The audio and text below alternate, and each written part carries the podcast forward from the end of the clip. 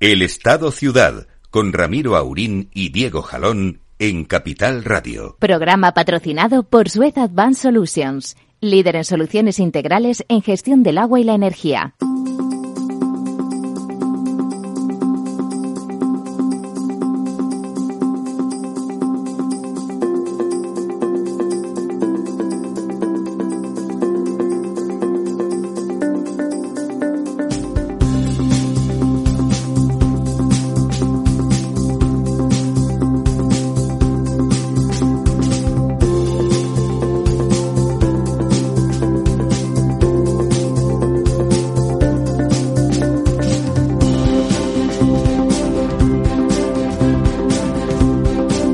Días, amigas, amigos, don Diego. Buenos días. Don Lorenzo. Muy buenos días, don Ramiro.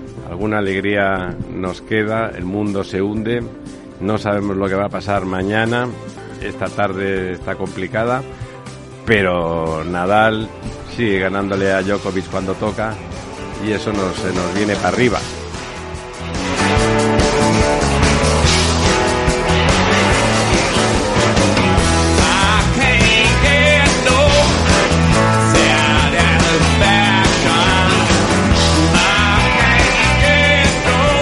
Y efectivamente, eso nos da mucha satisfacción y además, pues estos señores, ya saben ustedes, ese servicio público que se llaman los Rolling Stones, ya que, como se vio el otro día con el Liverpool, los Beatles están un poco más acabados. pero están, van a pasar por Madrid a un precio prohibitivo, pero el que se lo pueda permitir y soporte esas aglomeraciones de miles de personas, pues ahí, ahí tendremos no el recuerdo, porque los Rolling Stones la verdad es que siguen estando vivos. Y, y oye uno ese rhythm and blues eh, raro, ese rhythm and blues blanquito de, de Mick Jagger y Keith Richards y las otras yayas venerables. y la verdad es que sigue siendo más que estimulante. Eh, bueno, no van a ir ustedes a ver los Rolling Stones, me imagino, ¿no? Eh, no puedo permitírmelo, pero eh, me parece... Yo se lo permito, ¿eh?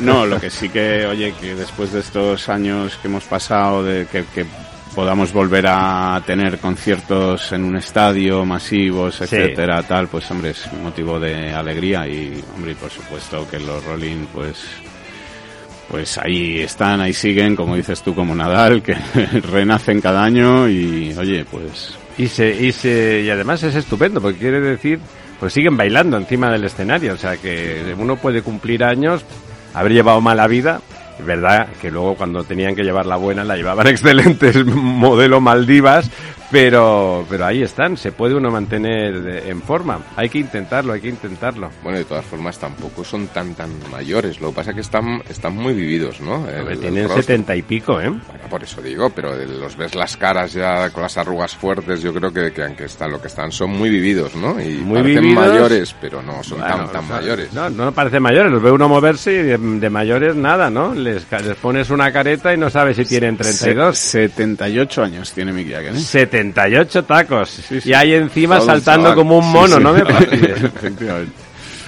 Y encima él no se corta, se opera del corazón, se opera, me imagino que de otras partes nobles para seguir, como que hay que estar bien estimulado, me imagino, para seguir saltando ahí de esa manera. A mí me da sana envidia, de hecho me siento, me siento parte. A mí que no, la gente que hace las cosas bien siempre los, los encuentro de la familia, de la familia. Bueno, el- por, por lo tanto en el gobierno no tengo ni un primo. Con esa voluntad de, de hacer las cosas bien, aunque a veces no salgan. Lo malo es cuando uno la voluntad que tiene, bueno, iba a decir de hacerlas mal, pero seguramente no tienen ni idea de que todo lo que están haciendo es un desastre. Bueno, algunos sí. El que está en el vértice de la pirámide yo creo que sabe perfectamente que está todo mal, pero que, que oiga, que ahí estoy yo, ande yo caliente y ríase la gente. La última es que el gobierno de la Generalitat saca un, un decreto para decir que no piensan cumplir la ley Sí, y que no pasa nada. Bueno, pero es que, a ver, el- el- este gobierno... No, ha- pero es que dice eso. Dice, no, no, esto que has dicho, hay una ley del Supremo, bueno, el, que el, el Supremo ha dicho que esto hay que hacer, no lo hagan. Bueno, pero, eh, como te decía, No además... solo eso, sino que dicen que no lo hacen por imperativo legal, dado que han sacado la ley, ¿no? Exactamente, ¿no? Sí, no, a ver, yo creo que más allá de esto es que este gobierno además eh, no hace nada, es decir, el Nada gobierno- bueno. el- no, que el gobierno de la Generalitat dice que no va a cumplir la ley y el gobierno eh, No se- hace nada, ¿no? No hace nada, deja, digamos, en manos de las de los ciudadanos que quieren, pues, hombre, Que se enfrenten, que les enfrentarse, señalen, meterse en que ese lío judicial, etcétera. ¿no?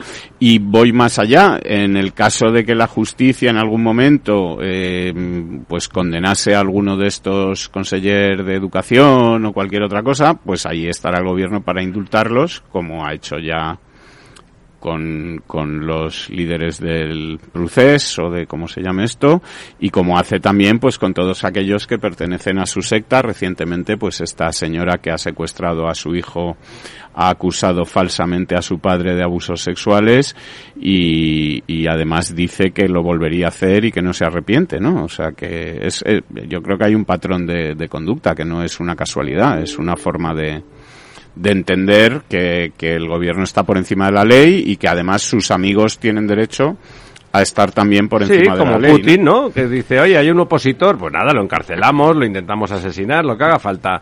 Es ese tipo de modelo, ¿no? O sea, lo, lo de, lo de la señora Irene Fernández indultando a alguien que eh, comprobadamente se ha comportado de una manera infame en relación a su hijo, al padre de su Bueno, hijo. es que ha tenido, ha, ha tenido a su hijo siete años sin ver a su padre, porque durante cinco años, eh, cuando a- al, al padre le tocaba recoger al niño al, al colegio, no llevaba al niño al colegio. Efectivamente. Y cuando ya eh, esa situación no daba más, lo ha tenido dos años secuestrado. Y sin escolarizar. Sin escolarizar, sin ver a un médico.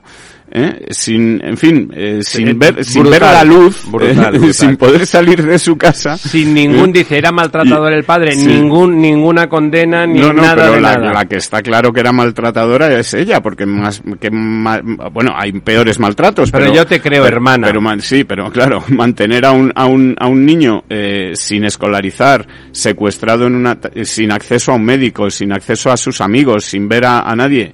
A mí me parece que eso es un maltrato eh, claro y evidente, ¿no? Eh, amigas y amigos, esto de lo que estamos hablando son acceso a los servicios públicos, garantía de que los ciudadanos mm, tienen derecho a los servicios públicos y sobre todo los ciudadanos menores de edad que dependen de terceros, que son sus padres o sus tutores legales en su caso y que da igual lo que ellos quieran, o sea, hay que hay que hacer cumplir la ley y hacer que esos ciudadanos tengan los derechos garantizados. Es que este, Y no puede ser que una madre se ocupe de que esos derechos sean conculcados radicalmente y no pase nada y la ministra los defienda y, y- y la indulte, no la indulte porque qué pena, sino sacando pecho y diciendo que ha hecho muy bien. Perdón, es, es una, es, una infamia. Que es una madre protectora, ha dicho la ministra. No, es- es una Eh, infamia. Un, un gobierno que dice que nos fríe a impuestos para pagar eh, la sanidad y los colegios. Y cuando una señora priva a su hijo de sanidad y de colegio, pues le parece muy bien y lo indulta, ¿no? No, la- no, no, no solamente la indulta, insisto, sino que dice que ha hecho muy bien. Es que es mucho peor, es una incitación al delito. Sí, sí, claro, hágalo usted otra vez. eh, es- es- Y háganlo todas, que son, se, si- es- si es- se sienten ustedes protectoras, para que aquí no se trata de que la, porque el- la ley y los jueces juzgan la realidad y los hechos. Pero no, si usted se siente protectora, haga usted lo que le salga de las narices, que nosotras, porque son la señora Montero y, y y asimiladas, eh, nosotras la, la protegeremos. Y no pasa nada, estamos en el gobierno y nos podemos saltar la ley como nos dé la gana. Es que es, el mensaje es terrorífico. Sí, que además esta señora es la presidenta o era la presidenta de la asociación que precisa- secuestradoras que de niños. precisamente incitaba a secuestrar a otras como la, la anterior la anterior indultada también Juana Rivas que también pues impidió y secuestró a su hijo impidió en contra de la sentencia de los jueces, pues que, que viera a su padre con el mismo patrón, acusando al padre de maltrato, etcétera, etcétera, ¿no?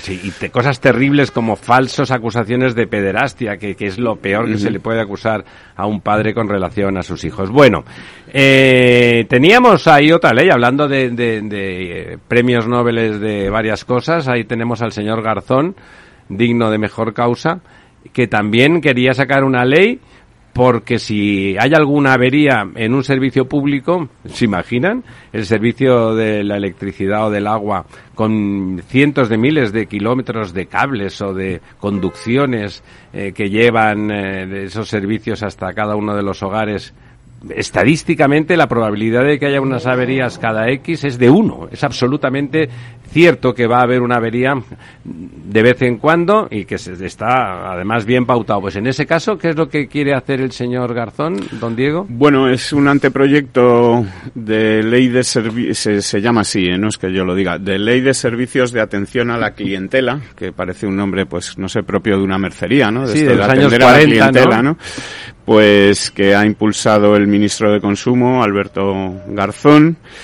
Eh, para obligar, bueno, pues a todas las empresas de servicios, entre otras cosas, a eh, reparar en un plazo máximo de dos horas cualquier avería que se produzca. Como no sabe nada de nada, no ya se sabe da ustedes que, que el pensamiento mágico, ¿no? Que tiene, bueno, pues cierta izquierda, ¿no? De que haciendo una ley, pues la realidad se va a moldar a esa ley, como si ellos dictaran, pues las leyes de Newton en vez de las leyes. Mm, no, por eso es porque todas las compañías que prestan servicios públicos son son gentes del diablo y por lo tanto lo hacen mal a propósito. Efectivamente, y además dice, bueno, pues que las personas afectadas por cortes de suministro pues podrán solicitar indemnizaciones o descuentos en la factura algo que de hecho ya hacen muchas de estas compañías cuando efectivamente pues en una compañía telefónica usted tiene un corte de dos o tres días en la, la línea. la línea o no tiene edad pues se le, le descuentan la parte proporcional etcétera. Bueno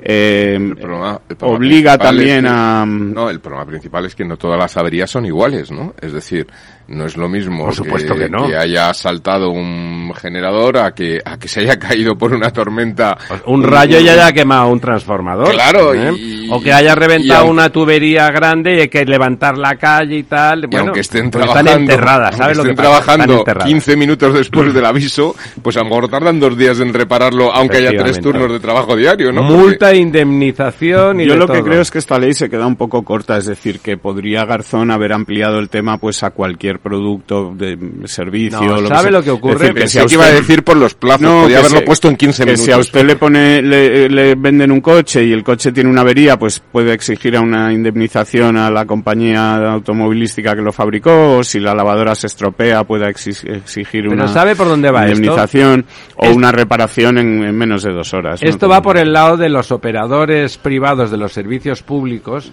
que entonces eh, les puedan tirar encima eh, de todo. Evidentemente, cuando lo hagan ellos, pues eso no ocurrirá, la indemnización se justificará que no por arte de vivir lo que, etcétera. Pero como el, avería ocurra, y ocurrirá, porque no hay otro, no hay más remedio que cuando presta servicios públicos haya averías. Es que lo otro no es pensamiento mágico, es pensamiento imbécil directamente, pues evidentemente entonces podrán cargar las tintas. Está todo dentro de esa dinámica em, populista, comunista, pseudo, porque no es ni comunista, el comunismo era una cosa más complicada y más sofisticada que también fracasaba, pero, pero digamos se obligaba a, a hacer las cosas, las hacían de una manera y la gente acababa diciendo, jo, qué rollo. De todas formas, usted dice que es normal, pero yo, por ejemplo, en mi vida recuerdo, y, y contando cuando vivía con mis padres y después, jamás recuerdo haber tenido una avería en agua, por ejemplo. Y, y de apagones de luz, pues quizá dos o tres eh, Sí, de estas de, de- un de- sector, de- barrio, así. Don Lorenzo, averías de agua de vez en más cuando de revi- 50 años. quiero- revienta sí, una tubería, que es muy raro, ¿no? Revienta una tubería y durante unas horas estás Bueno, sin, pero que son situaciones que, que en España, afortunadamente, creo que tenemos unos servicios públicos Sí, estupendos. muy, muy, pero como muy usted muy bien ha dicho, cuando aparece una de esas averías raras, pero que aparecen eh, cíclicamente, pues lo normal es que tardes un paquete de horas, porque si hay que hacer un agujero, localizar, Depende de la pam, ¿no? avería, claro, claro. Hay, hay otra cosa curiosa en esta en este proye- anteproyecto de ley que también me llama un poco la atención, que es que, bueno, digamos, usted pone esta ley, pues le tocará a usted vigilar que se cumpla, ¿no? Pues no, eh, el Ministerio de Consumo lo que pone en esta ley o lo que indica en esta ley es que todas estas empresas de prestación de, de servicios deberán implementar un sistema de evaluación ellas mismas para comprobar que los requisitos de la norma se cumplen y que ya luego el sistema será auditado por empresas externas acreditadas por la entidad nacional de acreditación que el, Ministerio de Consumo decida. Es decir, que eh, usted se ponga su propia multa, que ya luego paso yo a cobrarla, ¿no? Eh, en fin, eh, bueno, pues cosas del señor Garzón. Estas cosas. Y esto, la verdad es que como no tienen pinta de salir, aunque le, como decían, bueno, lo ha dicho mucha gente, la, la, legislatura está amortizada, ya no pueden hacer nada más, están entregadas a todas las chorradas y vilezas que se les ocurran a sus socios, o sea, esta de la esta de, de la educación en, en, en Cataluña, desde Europa han dicho que es inconcebible que un ciudadano de un país no puedan, sus hijos no puedan estudiar la lengua eh, oficial del país. Eh, no ya el 25%, que por supuesto les parece ridículo a los, a los europeos, eh, no, ni eso, ¿no? No, o sea, no, no se puede y eso, y no van a hacer nada porque, claro, tendrían que actuar con cierta contundencia y no van a actuar con cierta contundencia. Eh, se pelean con Netflix que les quieren obligar a poner películas en catalán. No pasa nada, el catalán, lengua que también es mía, eh, pues nada, tiene un público restringido y, y, entonces resulta que no es rentable doblar las series o las películas catalán. Simplemente no es rentable. ¿eh? No es rentable porque además resulta que todo el público, si la serie le interesa, la ve en castellano, en español y no pasa nada. ¿eh? Y no pasa nada. Claro, estamos en un sinsentido. Los de Bildu dicen lo que les da la gana y, y, no pasa nada. Pueden decir barbaridades y no pasa nada.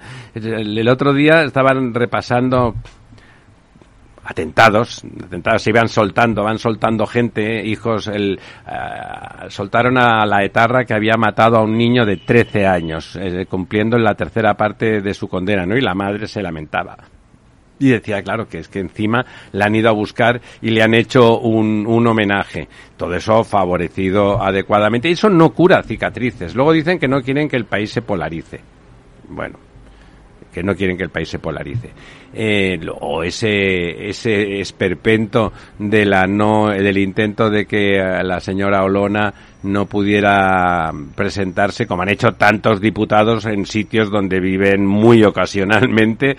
Y la pregunta es, si sabían perfectamente que eso no iba a triunfar, evidentemente lo único que pretenden es estimular el voto a Vox, eh, por vía el cabreo, cabreo lógico, y, y, entonces reducir el del PP e intentar a ver si vuelven con el cuento, con la cantinela esa de que viene la ultraderecha y va a matar a la gente por la calle, y, y por lo tanto consiguen en, en, en, el 2024, que me imagino que, apurará el señor presidente del gobierno hasta enero de 2024 para hacer las elecciones, si el último día que le permitan, a ver si suena la, la flauta y después de los shows de la OTAN y del show de, de, la presidencia de la Unión Europea, que ya me imagino a todos los otros sudando tinta pensando, ¡jo, la que nos espera! Me refiero a los europeos, a los socios europeos, si después de esos shows más allá de a mayor gloria suya, si consigue sacar la cosa adelante.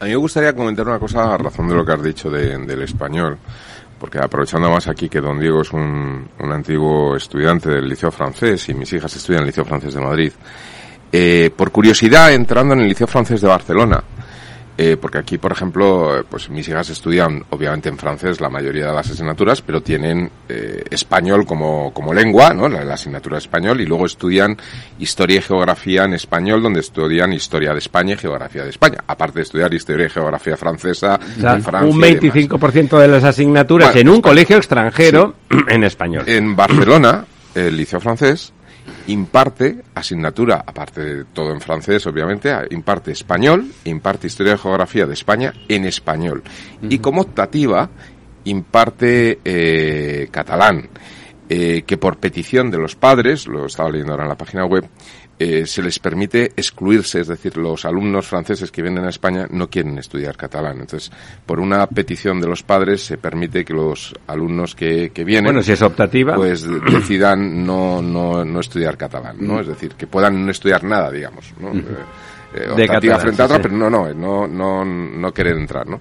Con lo cual, bueno, pues demuestra que en Barcelona hoy día, si quieres aprender algo de español, tienes que ir Al liceo el- francés o al colegio alemán, ¿no? O al colegio a, a alemán un, o al a un italiano. colegio ¿no? privado que de hecho es al- a donde mandan Son colegios privados, a claro. donde mandan sus hijos todos estos que están haciendo estos decretos y estas cositas no porque Sí, sí, todos, El liceo todos. francés es público. ellos el colegio alemán eh, también. ellos no bueno público Pero en, pagas. en sus países pero privado en No, no, es público aquí. El liceo francés en Madrid Bueno, y en Barcelona dependen del Ministerio de Francia. Pero Es usted público. paga- Se bueno, paga. usted Claro, paga pagas si no eres 500 francés. euros. si no eres francés tienes que pagar como en un colegio privado o sea que es Sí, un colegio pero- privado Sí, pero es que lo de público y privado y no claro. tienen tanto que ver con el, con el pagar o no pagar, sino Bueno, un poco con la filosofía aquí en España y- sí.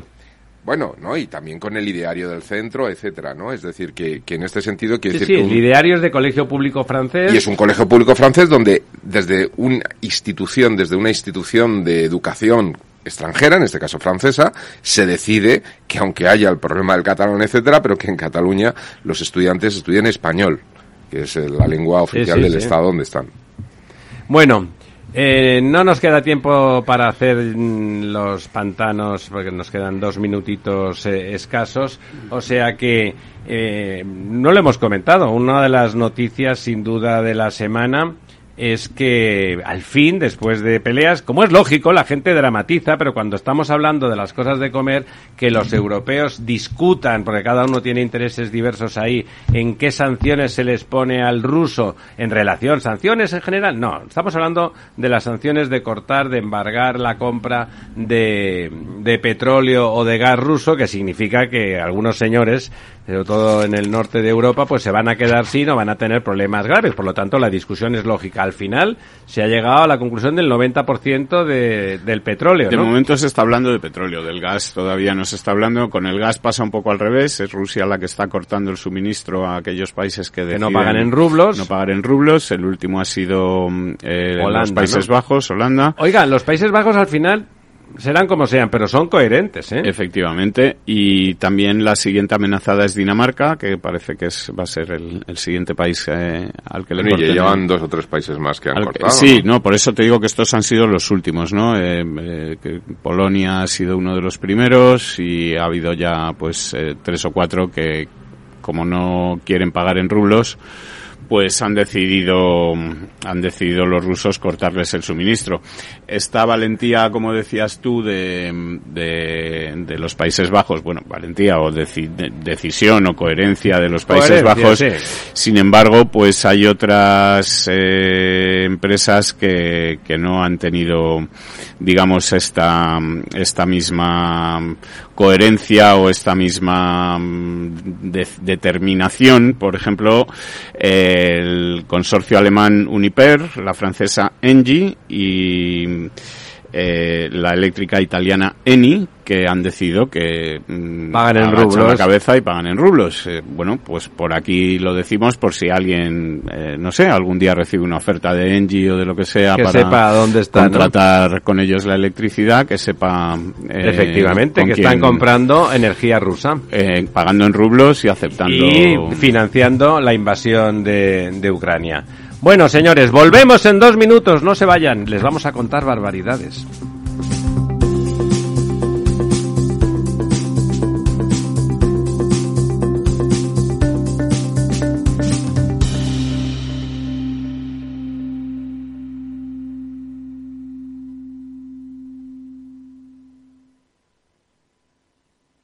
Si estás pensando en comprar una casa, entra en cuchabank.es y accede a nuestra oferta hipotecaria.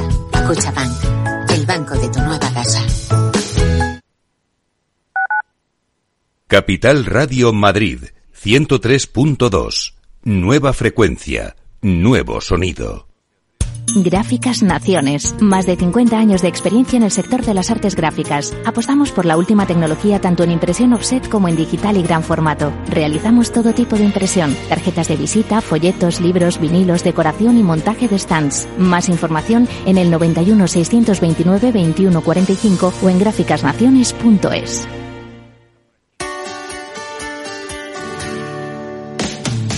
¿Te imaginas un programa de radio donde el talento es protagonista? Lo tienes en Capital Radio. Humanos en la Oficina, el programa más humano y divertido creado por el galardonado speaker internacional Miguel Ángel Pérez Laguna, todos los viernes a la una de la tarde. Capital Radio 103.2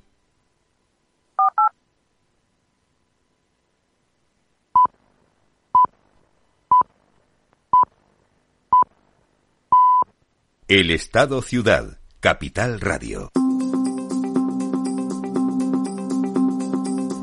Aquí estamos de vuelta.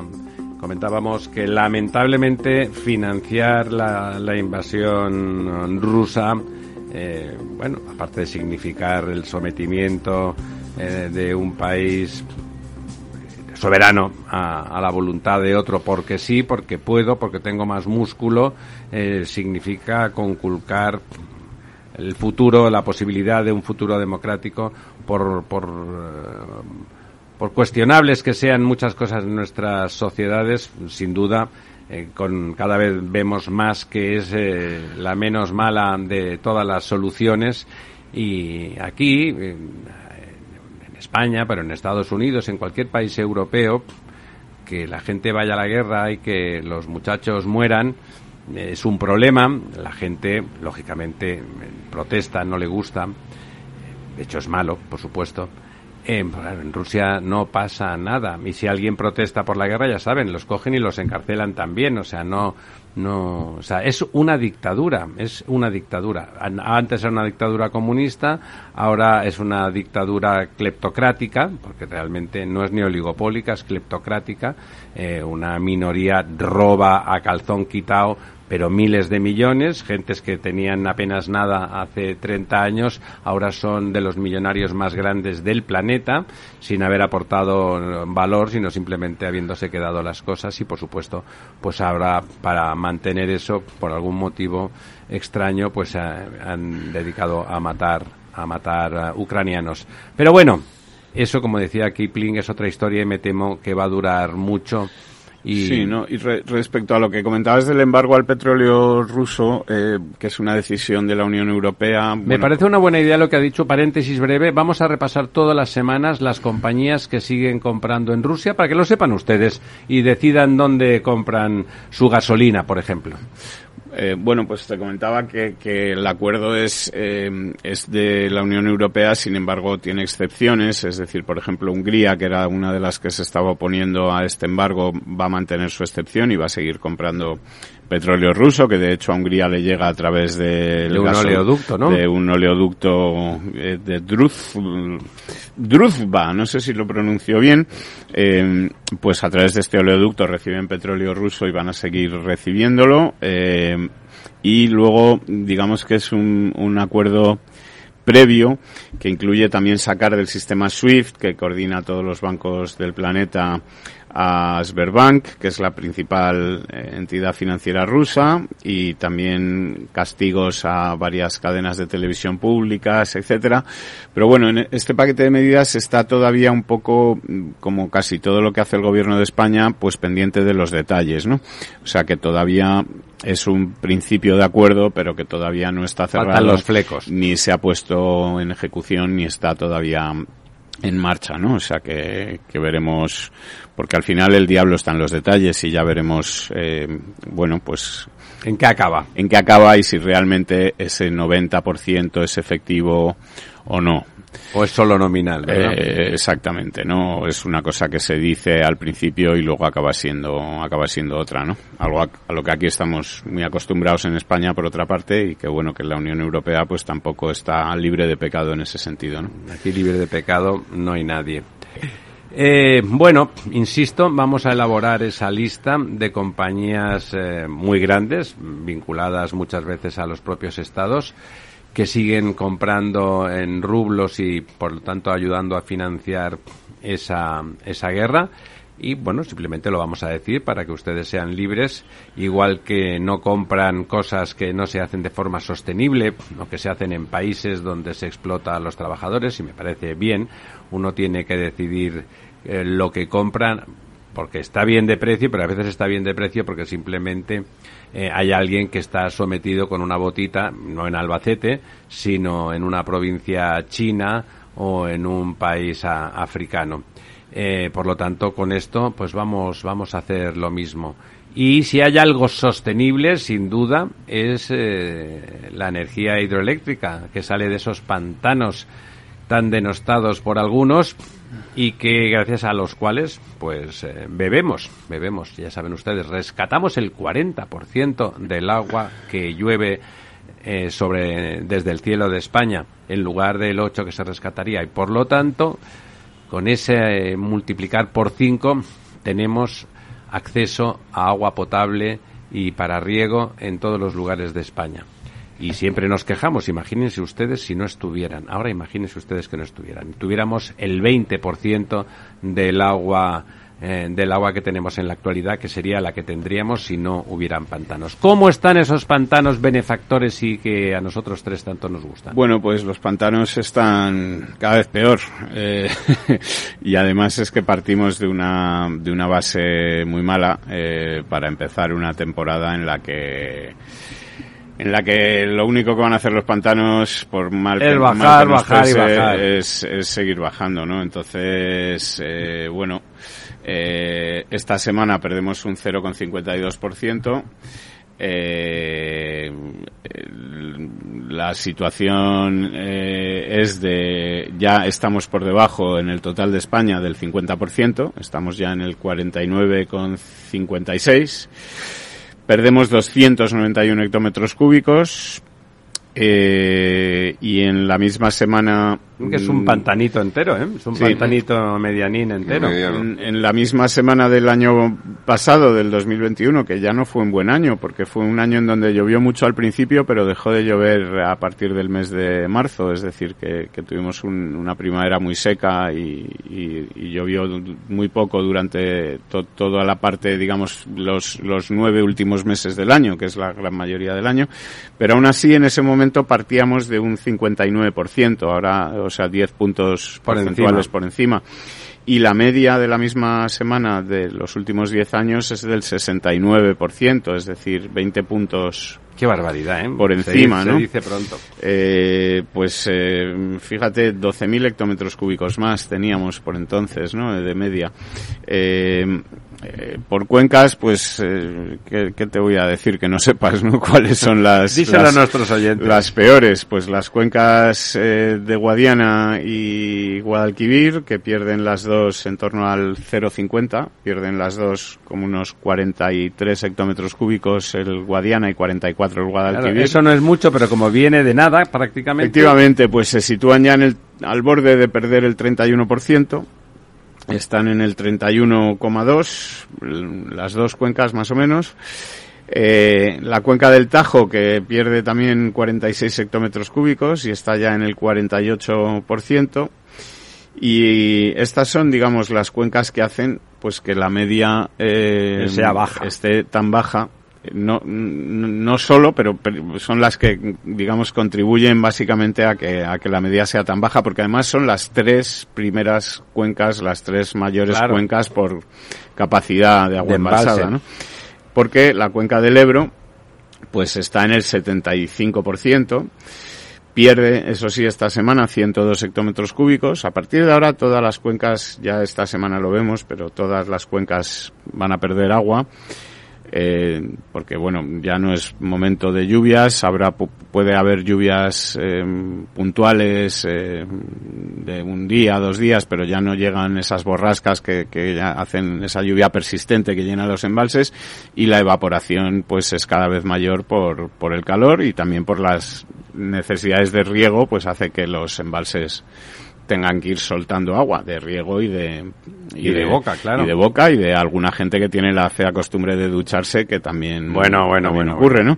Eso cada vez está peor, está sobrevalorado lo de ducharse. Entonces, bueno, la cuenca del Ebro en el en el 75%, como te decía, la cuenca del Duero está también un poco baja para lo que debería estar porque está en el 57% y pierde esta semana un 34 el Miño Sil está en un 54. La cuenca del Júcar en el 65%. ¿eh? La segunda cuenca en porcentaje de las grandes cuencas es la cuenca del Júcar. Eh, y esta semana además es la única que no pierde, se queda igual, se queda en cero, ¿no? Es decir, se queda como estaba la semana pasada. Y a partir de aquí, pues bueno, pues la otras cuencas andaluzas como la del Guadalete Barbate, que está en el 35%, la Mediterránea andaluza en el 52%, la cuenca del Segura en el 44 y bueno, ya las pequeñitas cuencas de Galicia, Cataluña, Cantábrico Occidental, etcétera, pues están todas razonablemente bien. Eh, Cataluña interna quizás sea la peor de estas, que está en el 59 con 38, pierde 4 hectómetros cúbicos esta semana y tiene ahora mismo 400 hectómetros cúbicos de agua claro, embalsada. piensen siempre, eh, cuando hablamos de la cuenca interna catalana, hombre, el 59% suena bien, ¿no? Cuando vamos a la cifra en valor absoluto, 400 hectómetros, piensen ustedes que la población es de 7 millones de personas. Bueno, evidentemente el Ebro suministra a Tarragona y a la parte, a la, digamos a la provincia de Tarragona en general, podemos contar a grosso modo que sea, sea a través del mini trasvase o de, captaciones directas eh, suministrada por el Ebro, pero el resto, todo Barcelona, Barcelona y Gerona particularmente viven de esos embalses. En Lérida, en Lérida también hay también hay algunos embalses, pero tienen ahí el Segre y en una población más reducida, digamos. Pero fíjese, don Ramiro, la importancia de esos embalses, cuando daba usted el dato al principio de que el 40% del agua que llueve se, se, Bueno, este año con lo que ha llovido lo mismo ha sido el 70% de lo que ha llovido, porque realmente, quiero decir, depende del año, ¿no? Y, no, ¿sabe lo que pasa? Que la propia escorrentía no permite a veces captar más. Captar más, ¿eh? no, pero lo, lo que quería decir es que eh, una de las noticias que nos va a acompañar, yo creo que ya desde este verano, pero sobre todo en, el otoño, muy importante a nivel global, mundial, es eh, la gran amenaza que hay de hambrunas que están por venir, sobre todo en el tercer mundo, por las, eh, bueno, pues la escasez que hay de granos y de muchos cultivos, no solamente por el tema de la guerra de Ucrania, Rusia, etcétera, que son grandes graneros, sino precisamente por la gran sequía que está habiendo a nivel global en la India, en Brasil, en Argentina, en Paraguay, que son países, digamos, muy productores de granos, o por ejemplo, en el caso de Latinoamérica, con el tema de la soja, ¿no? Que, sirve de, alimento para, para, animales, etcétera, ¿no? Y por lo tanto, eh, el que aquí en España no se esté eh, debatiendo sobre el tema de, de, qué va a pasar con los cultivos a partir de bueno, hay que recuperar todo lo que estaba en barbecho hay que recuperarlo urgentemente eso es una evidencia no es una decisión claro pero para eso que, que tomar ya. para eso el agua es muy importante. Sí claro claro. Entonces eh, esto es lo que falta ver esas decisiones estratégicas y ese preocuparse de qué está ocurriendo y que pensemos que la sequía que está habiendo en el global este año se van a repetir, o eso dicen los expertos, con mayor frecuencia en los próximos 50. Es lo mismo que hablábamos antes del programa con don Diego de que ahora descubren que los reyes son los padres y que realmente mm, hacer el mix y que decir nada, en todo será renovable en el 2030 en tal. Pues resulta que es casi imposible, por no decir imposible del todo. Y eso con números en la mano, aquí en este programa, tampoco somos premios Nobel, pero sí que sabemos sumar y restar todos, pues es que no salen los números desde hace desde, desde el primer día que plantearon esas cosas. Y ahora Nucleares no, pero volvemos a quemar carbón, que es lo más contaminante, lo que más CO2 produce, en algunos casos también produce eh, derivados del azufre y contaminantes mucho más graves para la salud, además de para el medio ambiente. Por lo tanto, cuando se hablaba de hay que recuperar nuestros ríos y tal, es correcto. Y en lugar de, de decir qué hay que hacer para cuidar nuestros ríos, no siempre por pasiva. Vamos a prohibir los embalses, las obras hidráulicas. No, vivimos en un mundo profundamente antropocéntrico, antropogénico y tenemos que salvar la naturaleza sabiendo que estamos aquí y que parece que vamos a más, ¿no? Sobre todo en algunas zonas del mundo. en lugar de haber eh, desarrollado las tecnologías y las capacidades que no son difíciles para hacer las dos cosas a la vez. ¿eh? Yo recuerdo siempre los métodos de cálculo de caudales ecológicos de los australianos. Siempre tenían en cuenta todo.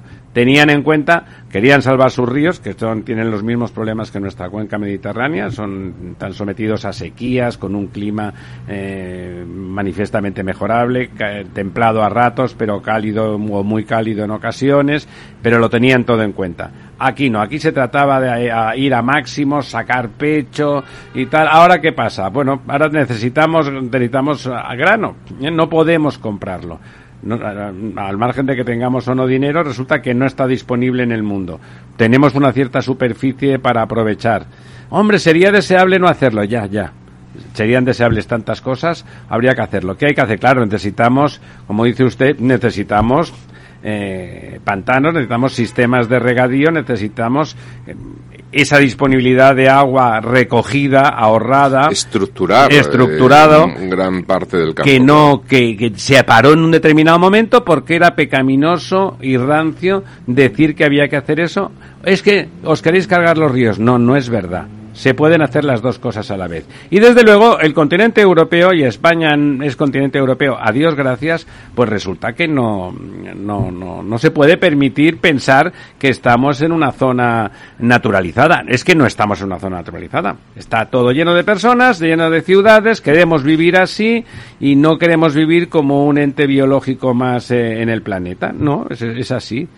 ¿Que algunos piensan lo contrario? Bueno, hay mucha gente que tiene sus propios dioses y sus cositas, y yo lo respeto, pero no estamos, eh, ahora de golpe se manifiesta el problema. Se manifiesta por culpa de una guerra, pero nos pone delante de que la posibilidad de que en esas zonas de golpe apareciera una gran sequía y esas grandes zonas productoras tuviesen muchos problemas, nosotros, eh, nosotros también los tendríamos y no tendríamos capacidad de respuesta como en otros temas eh, pasaron en la pandemia, ¿eh? la pandemia. La desglobalización, esa desglobalización en que algunos no creían y no miro a nadie y que evidentemente no vamos a volver a lo que estábamos, no vamos a volver a donde estábamos, pero eh, yo me temo que alguien se ha dado cuenta de que la desglobaliza la globalización a quien benefició a los de siempre, porque los que las manos fuertes ganaron tanto o más dinero que siempre, ¿Y quién, quién, a quién benefició también? A los países pobres, que siguen siendo pobres, pero la pobreza ha disminuido casi un 20 o un 30% en esos años de globalización, y los grandes perjudicados han sido las clases trabajadoras de los países del primer mundo. Las clases medias. Y trabajadoras. Ha habido una redistribución de las clases medias del primer mundo hacia el tercer mundo. Y, de, y insisto, y ha bajado los salarios medios proporcionalmente a, de tal. ¿Qué ocurre? Eso genera inestabilidad en nuestros países. Yo creo que esas manos fuertes que al final siguen ganando dinero siempre, también están teniendo en cuenta que tanta, tanta globalización, aunque a ellos les iba de perlas, puede crear lo único que les puede cuestionar a ellos, que es que aparezcan inestabilidades y turbulencias sociales virulentas de verdad en el primer mundo. Eso es lo único que de verdad a ellos les puede afectar. Y por lo tanto, yo creo que esta desglobalización le viene bien a mucha gente. Esta desglobalización reindustrializará parte de nuestros países, empezando por el nuestro, recuperará, recogerán velas en algunos sentidos y, bueno, se volverá a crear riqueza desde dentro, menos rentable, y usted seguro que nos haría un número demostrándonos de que realmente el coste final es eh, planetariamente es mucho mejor el otro, pero mm, seguramente volverán a acentuarse las diferencias con los países pobres y en estos países nuestros, pues las clases medias y trabajadores vivirán mejor. A priori respondería que depende. Eso es una respuesta que siempre sirve. Mm, no, depende porque efectivamente si hay una relocalización de, actividad productiva industrial, pues eh, ocurren varias cosas. En primer lugar... Industrial y agrícola probablemente también. Eh, bueno, eh, agrícola quizás más difícil, ¿no? Pero industrial claramente es posible, ¿no? Eh, pero hay que ver un poco compensar costes o no respecto a costes de transportes que ahora mismo se han disparado con el tema energético, etcétera.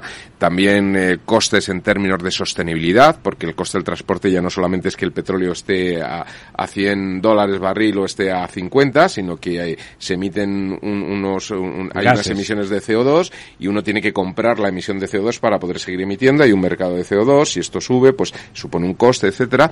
Y luego que esa re reindustrialización puede abrir la puerta a una nueva etapa de, ingeniería, en, en, el buen sentido del término, de nuevas plantas productivas mucho más eficientes y, digamos, eh, incorporar muchos procesos que, que no estaban cuando se cerró esto, claro. que tecnológicamente están ya en los papeles de, de, los ingenieros, pero que quizá esas plantas que son se, cuando se produce la deslocalización hace 30, 40 años, pues lógicamente tienes que amortizar esas plantas y aunque hayas incorporado alguna mejora, pero mantienes bueno, y en cosas el tercer que... mundo, en realidad la diferencia de precio era por mano de obra. Claro, no, lo que quiero decir es que esas nuevas industrias, si, si regresaran al primer mundo, esas nuevas plantas en Alemania, en España, en Francia, probablemente fuesen infinitamente más eficientes, ¿no? O sea, puestos ya a hacer la inversión y el gasto, con lo cual habría que hacer muchos números, por eso lo de depende. Y, y insisto, la cuestión social. Si usted reimplanta otra vez industria, los salarios son mejores, el salario industrial es el, el mejor salario. Es de, más de, cualificado, de permite tal, puestos y eso más cualificados. Vuelve a convertir en metaestable el sistema. Ahora mismo con la precarización lentamente el sistema se estaba haciendo muy inestable. Es decir, los populismos, más allá de que la gente, pues bueno, tiene la, los dedos de frente que tiene, eh, se produce porque realmente la gente lo empieza a pasar mal. Nosotros cuando éramos jóvenes, salirnos de casa, nos íbamos a un pisito barato. Ahora los niños que tienen las agallas de irse se van a una habitación con suerte.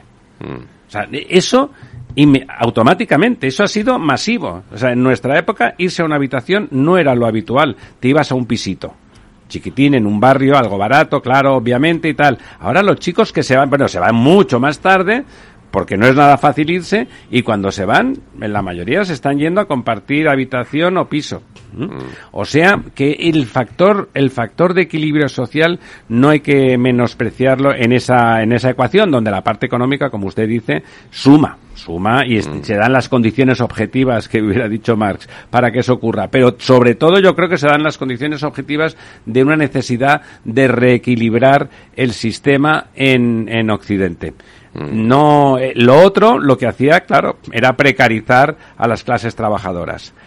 Don Diego, aparte de si quiere añadir algo a, no, no, al no. sermón, me acabe usted Me ha gustado con... mucho su discurso, creo que se lo compraría el señor Garzón, eh, todo esto de contra la globalización y las manos fuertes y en fin. No, pero manos fuertes sí, hay. Sí, no, no, sí, está claro. Eso no hay tampoco que engañarse. ya sabe usted, yo soy liberal, sí, pero hay cosas que son como son. Sí, sí.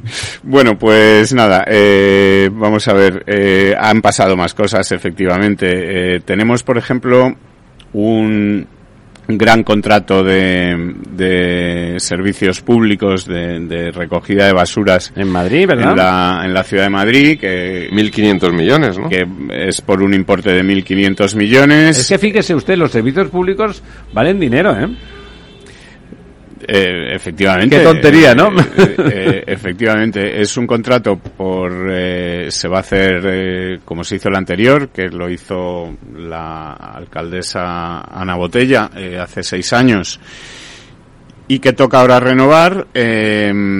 una de las o las dos prioridades que ha fijado el ¿Hace ayuntamiento son por un lado impulsar la, la economía circular y por otro lado evitar el, el, monopolio, digamos que no haya una empresa que se haga con todo el grueso del contrato, por lo que se ha dividido que, el contrato que, que en, compitan, vamos, en, claro. en varios lotes y pero la ciudad eh, estaba dividida en seis en seis áreas, ¿no? Creo sí, recordar. pero se, se divide en el contrato se divide en lotes y esos lotes se hacen por áreas y también por por digamos eh, por sector, actividad, ¿no? sectores por... de actividad, ¿no? Dentro de lo que es el complejo mundo de la, de la recogida de basura, que no es eh, una cosa tan sencilla. ¿Es, limpieza y recogida o solo recogida? Es limpieza, recogida, reciclaje, tratamiento, tratamiento etcétera. Eso es una gran industria realmente. Eh, eh, bueno, como te decía, lo que se pretende ahora es que no puedan optar, ninguna empresa pueda optar a más de dos, de dos lotes, es decir, que, que la cosa digamos quede dividida. Eh, de momento eh, van a, sabemos ya que van a concursar o a presentar ofertas FCC, Valoriza, que es mm, SACIR, eh, SACIR OHL, probablemente Acciona, incluso algunas Urbaser, incluso alguna mm, distinta o poco habitual en este en este campo como es CEPSA, ¿no? Que parece que también, eh, bueno, pues está interesada. CEPSA, pero no la CEPSA petrolífera, sino la CEPSA. Hay una. CESPA, perdón, no que, CEPSA. Es que CESPA, sí que se dedica a residuos. Que, se dedica a residuos, efectivamente. Y entonces, bueno, pues eh, hay, como, te, como explicaba bien Lorenzo, un criterio territorial, ¿no? Por tres lotes geográficos que abarcan todo el territorio municipal y luego pues un criterio funcional de tres campos. Una, la contenerización, que es una palabra estupenda de palabra, palabra. La recogida y el transporte de, de la basura, ¿no? Entonces, bueno, eh, como te decía, pues eh, se pretende también eh, impulsar la economía circular, ajustarse a la nueva legislación, fomentar el reciclaje, etcétera. Es uno de los grandes contratos públicos de servicios urbanos que está, vamos, o que va a salir este año en España.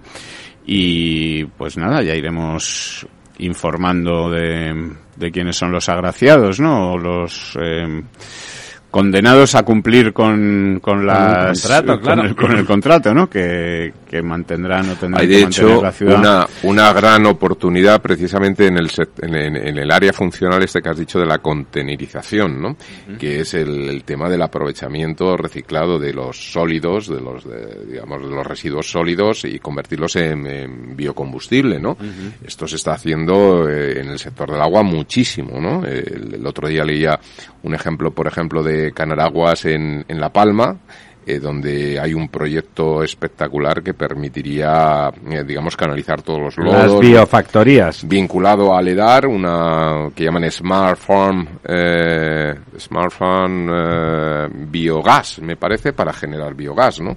Eh, con lo cual yo creo que es una gran oportunidad. Bueno, sí, que y vía la competencia y no como lo que hacía el señor el Oye, señor por- Feijó antes de irse de Galicia en su Galicia Por natal. dejar el dato antes de acabar, eh, cada vez eh, que hablamos de la ejecución de los fondos europeos, eh, yo lo siento, pero damos peores datos, pero es que cada vez que se No se, no se cumple nada, cada ¿no? vez que se publican datos, Leído el pues, 2, algo, ¿no? Porque el último, el último dato que se ha publicado es eh, el de la intervención general de la Administración del Estado, el IGAE, que dice que se han desembolsado un 2,5 de lo previsto para todo 2022. Es decir, que hasta marzo la Administración únicamente ha hecho pagos por 600 millones de euros de los 27.000 millones previstos para este año. Pero porque todo irá para los lotes de Navidad. Horroroso, horroroso como era previsible. Amigas, amigos, nos vamos. Volvemos el próximo miércoles y les diremos la verdad, toda la verdad y nada más que la verdad.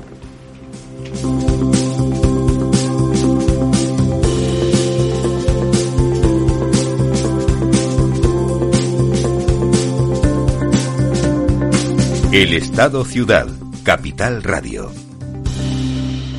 Programa patrocinado por Suez Advanced Solutions, líder en soluciones integrales en gestión del agua y la energía. Acción, emoción, pasión. Deporte en estado puro todos los días en el balance de la mano de Paco Lloret. Entre las 8 y las ocho y media de la noche, el balance de los deportes en Capital Radio.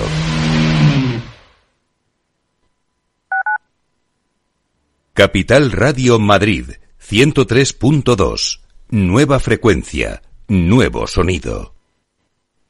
Disfruta de la mejor cocina gallega en Montes de Galicia. Todo un clásico moderno en el barrio de Salamanca. Disfruta de la variada dieta atlántica, de las mejores carnes y pescados tratados con respeto y transparencia y regados con una de las mejores bodegas de la zona. En grupo, en familia o en pareja, Montes de Galicia te ofrece el espacio perfecto en cada ocasión. Testigos de la Transición. 50 años de periodismo. El automóvil por donde pasaba cada día don Luis Carrero Blanco voló por los aires. Españoles, Franco ha muerto. ¡Viva el rey! ¡Viva la Constitución! El Partido Comunista de España ha quedado legalizado.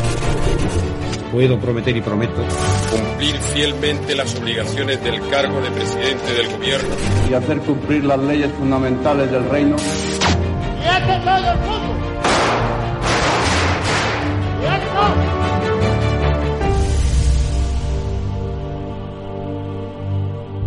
Todos los miércoles a medianoche en Capital Radio. Un encuentro con los periodistas que vivieron la historia en primera persona.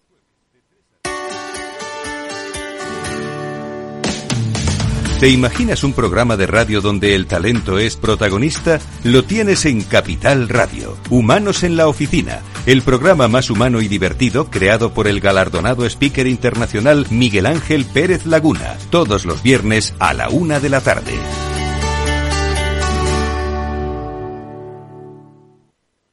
Capital Radio, Madrid, ahora en el 103.2 de la FM.